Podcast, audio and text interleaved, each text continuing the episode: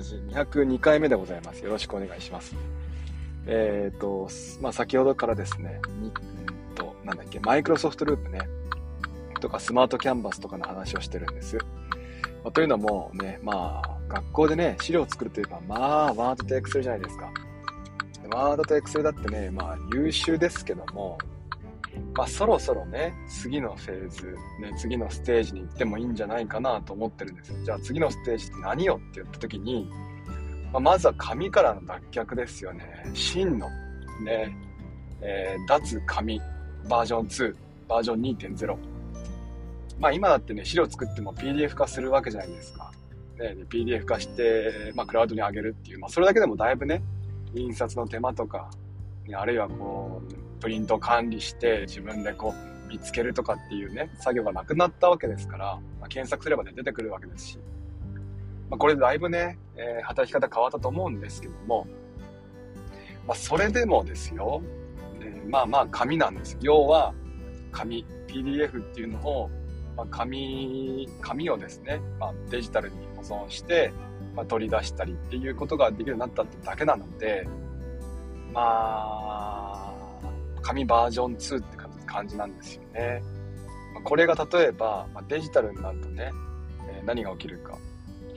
例えば紙じゃなくてもう、何でしょう。サイズに限定されませんよね。ずっとこう、区切りがなく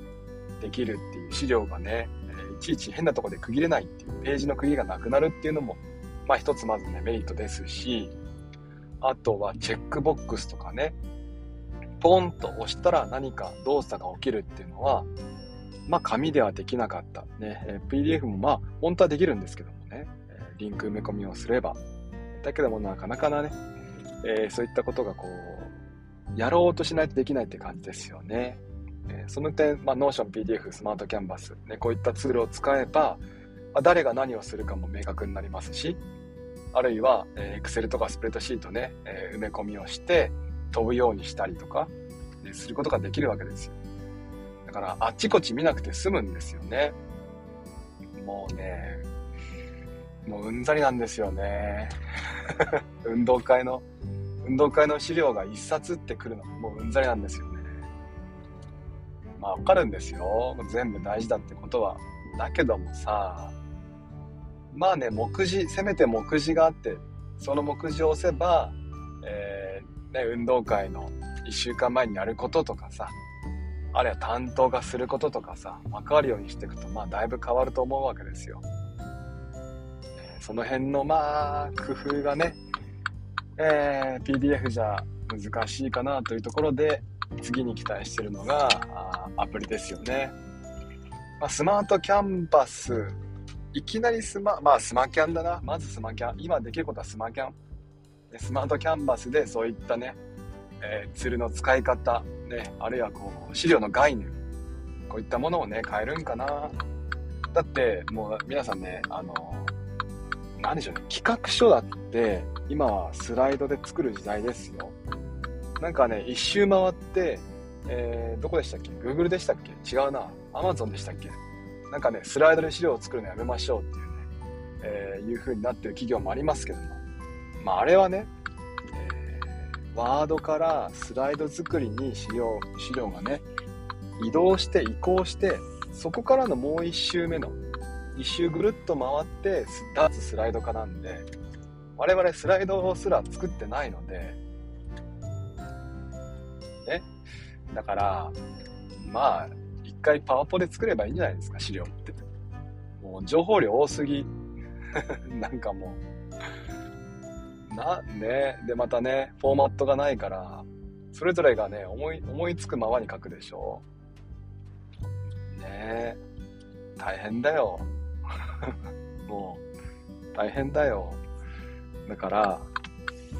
まあ、まずさ、ね、えっ、ー、と、まあ、 Notion、Smart Canvas でテンプレート作って、このテンプレートのね、えー、ところを埋めていけばいいんですよっていう資料作りにするとか、あるいはチェックボックス作って、ね、やることリストっていうのが分かるようにしたりとか、あるいはね、データベース作って誰が何をするかっていうのがね、分かるようにして、それをリアルタイムで共有できるようにするとかね、誰々さんこれやってませんよとかね、えー、あこの人これやってないからあ仮にやってあげようかなとかさ。もっとねそれぞれの仕事を可視化するとあああったかい空気になると思いますよ。なんかまあその辺かな。期待するというか足りないというか。ここはもう意識改革なんですけどもこうにしましょうっていうだけじゃなかなか難しいんでね。やっぱそこがアプリを導入するっていうのは意識改革のものすごくこうなんでしょうね。まあ意識改革につながるわけですよ。フォルダーとかっていう概念がなくなるわけですよリンクがリンクっていうね。まあでも使ってみないと分かんないと思うので、そこは Notion Smart Canvas に期待してるとこかなと思います、ね、でもなかなか Notion Smart Canvas ってまあ、スマキャンは Google ツールなんでね、先生方もこう、導入しやすくあると思うんですが、 Notion 使いましょうって言ったってみんなドン引きでしょ。ね。まあ、え、アカウント作るんですかみたいなね、なっちゃうから、やって考えると、うーん、まあそうですね、マイクロソフトループっていうのが正式にね、マイクロソフトがあれを導入してくれると、ああ、こういうのあるんだ、使ってみようっていうふうにならないか？な？なってほしいな。ね。ま、そんな思いがあります。ま、今日の本題はですね、まあ、ここじゃなくて、記録アプリ。えー、この辺をお話ししていこうと思ってるんです。ね、あの、2023年、ね、えー、今このテーマをちょっと模索してる最中なんですね。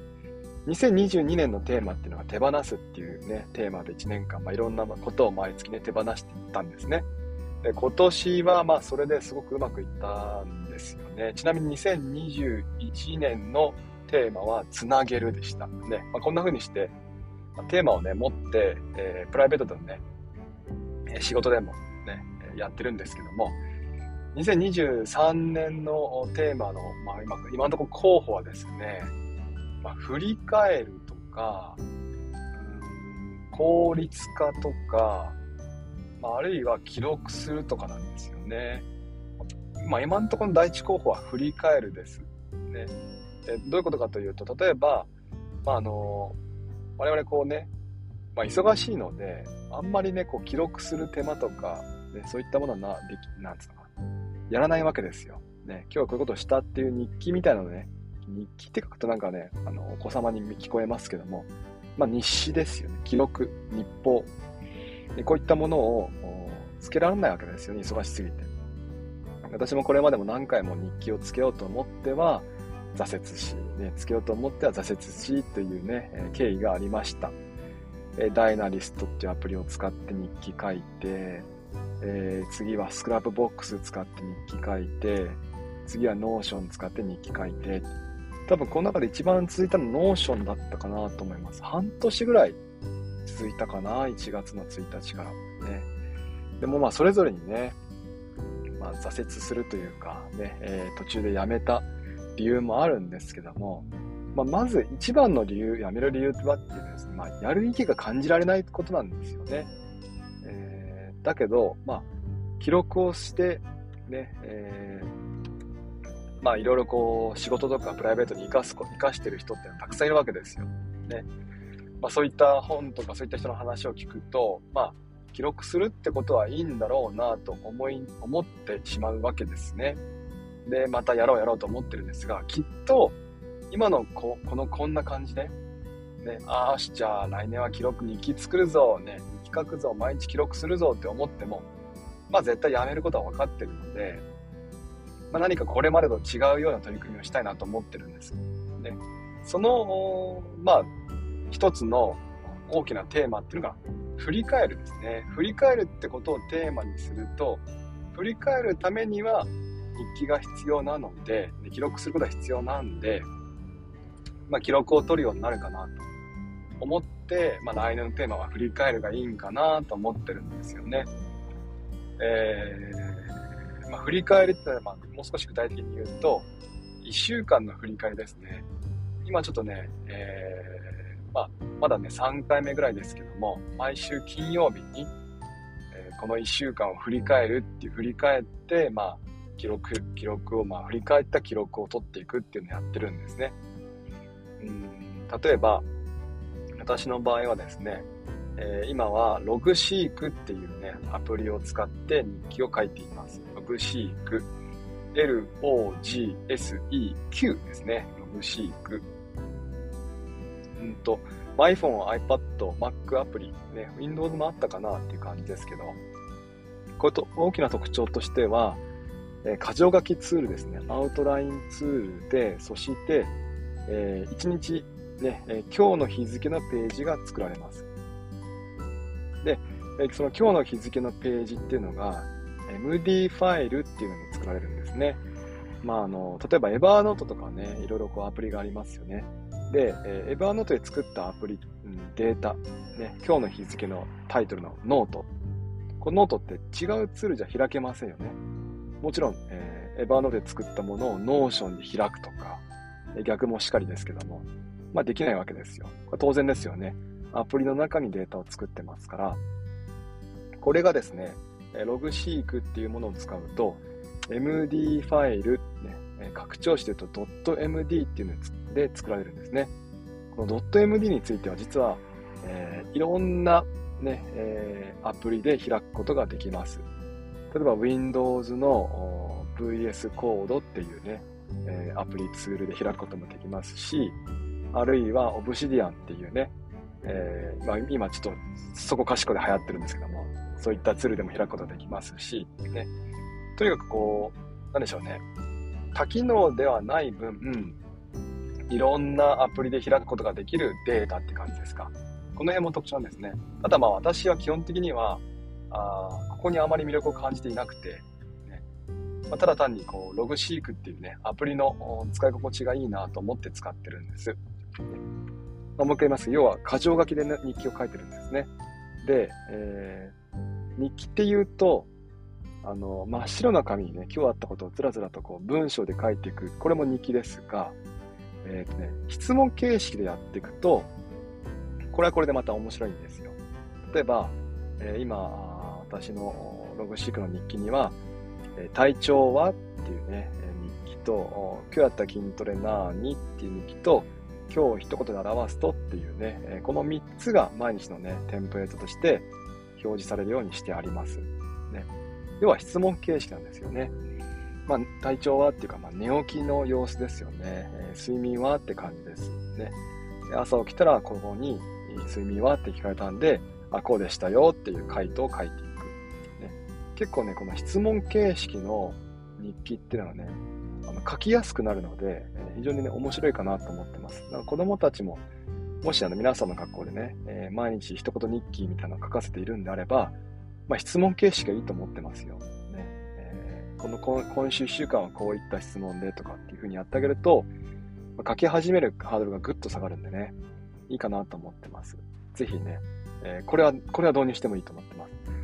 で戻しましょう。ログシークの日記ね。今日やった筋トレは、これ筋トレ入れてるの、あ要はね、睡眠は何でかっていうと、睡眠を振り返ることで、えー、自分の体調を振り返りたいんですよね。体調がどうかなって体調の変化を、えー、キャッチしたいわけですよね。で、筋トレはっていう質問は、これはね、振り返るというよりも、継続するための記録って感じです。ね。振り返るための記録がさっきの睡眠ですね。筋トレはっていうのは継続したいので、ね、毎日やりたいので、今日やった筋トレ何っていう質問にしてるんですね。で、ああ、今日まだやってないやっていうふうに考えて、まあやっていくっていう。まあ記録にはいろんな意味があると思ってます。で、最後、一言日記っていうので、この一言日記っていうのは、今日の一日にタイトルをつけることを目標としてます。ね。なかなか難しいです。これ結構難しいです。ね。あの、日記って、えーまあ、ただ単にこう今ね、今書こうとすると、その時の感情ですごく左右されるんですよ。ね、なかなかね、そこが面白いんですよね。えー、だけども、まあ、一日を振り返るっていうね、えー、ことをしていると、冷静に、ちょっとこう、今のなんでしょうね、今日やったことっていうのにフォーカスできるんですよね。何もない真っ白な紙に、さあ、日記書くぞって思うと、その時例えばね、えー、たまたまね、えー、まあ、面白いテレビを見ていて笑っていたら、ガーッとそこ書くわけですよね。えー、だけども、本当はね、えー、今日の朝、実はこんなことがあって焦ったっていうことがあるんだけども、見逃してしまうというのがあったりするので、私の場合はです。私の場合は一日を振り返りたいので、今日一日に、まタイトルをつけようと、ね、そんな日記を書いています。タイトルつけるといってもね、やったことを書く日もあれば、こんなことを感じた日っていうふうにね、えー、書く日もあります。ね。なんだかこう、忙しかったんだけども、いろんな仕事をして、えー、充実感を味わった日みたいなね、タイトルをつける。ね。なんかタイトルをつけると、何でしょうね、えー、何でしょうね、意味をつけるというか、なんとなくこう、忙しい毎日一日だったなというぼやっとしたね、この多忙感から、まあ、忙しかったんだけども、充実した日っていうふうに書くと、なんかこう、なんかやりきった感、ね、達成感みたいなのが出てきて、ああ、今日は頑張ったな、なんていうふうに思えるわけですよね。えー、記録。いや、結構大事だと思ってますよ。ちなみに今日はですね、えー、深い睡眠が31分ね、寝起きが眠かったけども、起きたら目が覚めた。起きたら目が覚めた。当たり前ですよね。だけども、まあ、の、まあ、要はですね、寝起きの、ね、この瞬間は結構心が折れてたんですけども、うわぁ、今日辛いなと思ったんですけども、まあ、実際ね、えー、布団から飛び立ってね、えー、まあ、出れば、なんてことはない毎日にね、一日のこうスタートが消えたっていう感じですかね。記録があると読み、ね、呼び出せるんですよね、この辺の様子が。まあ、じゃあ、どこまでね、厳密に記録を取るかっていうと、まあ、この3つぐらいです。あの、毎日ちゃんと書くのは。ね、それぐらいで、まあ、あとは、まあ、あの、思いついたメモみたいなとこを書く感じですかね。うーん、この辺がね、あの、一時期ですね、例えば何時に起きたとか、気温が何度だったとか、服装が何だとかね、全部記録した時もあったんですよ。これが Notion でした。 Notion データベース作って、えー、まあ、表ですよ。表を作って、この表をですね、えー、まあ、朝起きてからずっとこう、一日の様子がわかるように、えー、項目を作っていったんです。起きた時間が何時、えっ、と、その時の様子、ね、体調の様子、それと気温と天気、入力していって、えー、服装ですね。なんか、まあ、気温がね、まあ、気温と服装があれば、あ、このね、10月になったらもう寒くなってくるから、だいたい去年の今頃もね、えー、こういった服を着てたんだな、なんていう風にわかるわけじゃないですか。面白いかなと思って記録したんですよね。で、日中はそんなに記録は取っていませんね。まあ、忙しい。まあ、仕事してる最中は忙しいんでね。えー、で、まあ、帰ってきてえ、その日一日の振り返り、まあ、感情ですかね。その時の感情を入力して、どうしてその感情を選択したのかっていうのもね、書いたりしていました。ね、楽しかったっていう感情があったり、イライラしたっていう感情があったりすると思うんですけども、まあ、今日その日を振り返っての感情っていうのをやって、そのね、えー、まあ、理由を書くと。脳書の面白いところは、それをね、えー、検索、まあ、データベースでね、並び替えることができるので、例えば、えっ、ー、と、まあ、ハッピーな日、ね、楽しかった日っていうのを検索すると、楽しかった日と、その時の、どうしてそう楽しかったかっていうね、理由が書いてあるわけですよ。そうすると、まあ自分が何をすると楽しいのか、逆にイライラする日で検索すれば、えー、何、何でイライラするのか、その辺がわかるかなと思って、まあ、記録を取ってたんです。半年ぐらい続けましたけども、結局ね、これはね、やめました。面倒になってね。面倒になるんですよ、日記って。で、冒頭の話また戻ります。ね。だから、このね、まあ、原因を考えてみたときに、振り返りをしなかったんですね、単純にね。記録をするだけで振り返りをしなかったね。さっきも言いましたけども、何月のこの日にこんな服を着てたんだなとか、ね、あ、こういうことすると嬉しいんだなと、こういうことするとイライラするんだなっていうふうに思うと思って、記録をしたんだけども、漢字の記録をね、振り返るような習慣がなかったので、まあ、挫折したんだろうなと、今ならそういう分析をして、ができています。ね、だから、まあ、今回ね、記録を取るにあたって、えー、一応まずはね、1週間の振り返りっていうのをね、強制的にやっていくようなことをして、えー、言ってるわけですね。で、まあ、まだね、1回、2回の振り返りなのでね、これもまあどうなっていくんかなっていう気はしてますけども、まあ、ひとまず、1、2回の振り返りでここまでで得たこととしたら、すればですね、振り返りたい内容も振り返らないとわかんないんだなってことが分かりました。ね。あの、まあ、日記つけてますよね。で、えー、さっきもまあいろんな意図を持ってね、えー、こんなことができるかなと思って振り返っていくわけですけども、ね、あの振り返りをすると、あ、ここがなんだっけなとか、ね、ここ記録取っておけばよかったななんてことを思うわけですよね。逆にこの記録いらないなとかね。そうするとね、えー、あ、じゃあ次の週は、あこれもね、記録するような項目に入れようとか、これはこの記録から外していこうとかね、テンプレートから外していこうなんていう、そんな振り返りもできるわけですよね。ねなんかまあ、こんな風にして少しずつ少しずつね、変えていこうと。ね、今回はもうあえて変えていこうという風に思って運用しています。ね。 Notion だとこれがね、ちょっとややこしいです。ね。変えていくっていうデータベースを変えていくっていうのはね、ちょっと面倒だったりするので、項目がね、増えたり減ったりするっていうのは、あんまり Notion が得意じゃないとこなので、ねえー、これはまあ Logseq でもいいかなっていうね、感じはありますね。あとはそうですね、ログシークの面白いところを最後に言うとすると、私の場合はね、日付と曜日、そしてその下に、ね、解項目ですか？一段ね、タブを押してインデント下げて、ね、ずらずらずらーって今の記録を書いていくんですけども、え金曜日ってとこに、ね、えー、まあ、リンクをつけてるわけです。タグをつけてるわけですね。このタグをつけておくと、金曜日っていうね、ボタン、そのリンク部分を押すと、え金曜日に記録したことっていうのが、ずらずらずらっと並ぶんですよね。つまり、まあ、今日記録したことも当然並びますし、先週の金曜日に書いたこと、先々週の金曜日に書いたこと、これがずらーっと並びます。ね。実はこの記録がですね、9月、8月の終わりかな？8月の31とか30ぐらいからずっと毎日続けているので、今の段階でね、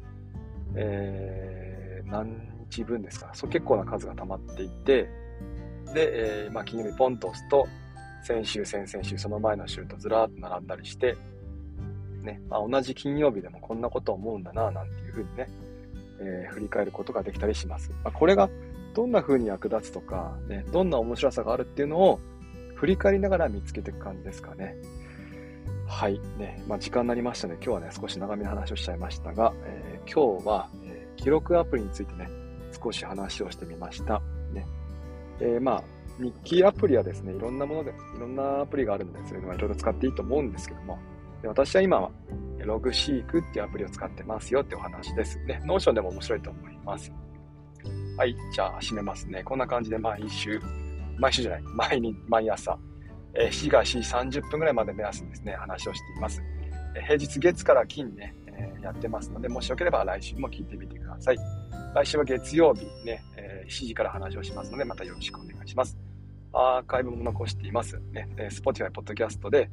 M ラジ、M ひらがなラジ、カタカナで検索してもらうと、過去200回分のね、アーカイブ聞けると思いますので、もしよければそちらも聞いてみてください。えー、最初の方はすごく音が悪いんでね、えー、多分ここ最近のものから聞いてもらうといいかなと思います。では今日も聞いてくれてありがとうございました。もし、またもしよければですね、来週もよろしくお願いします。じゃあ行ってきます。いってらっしゃい。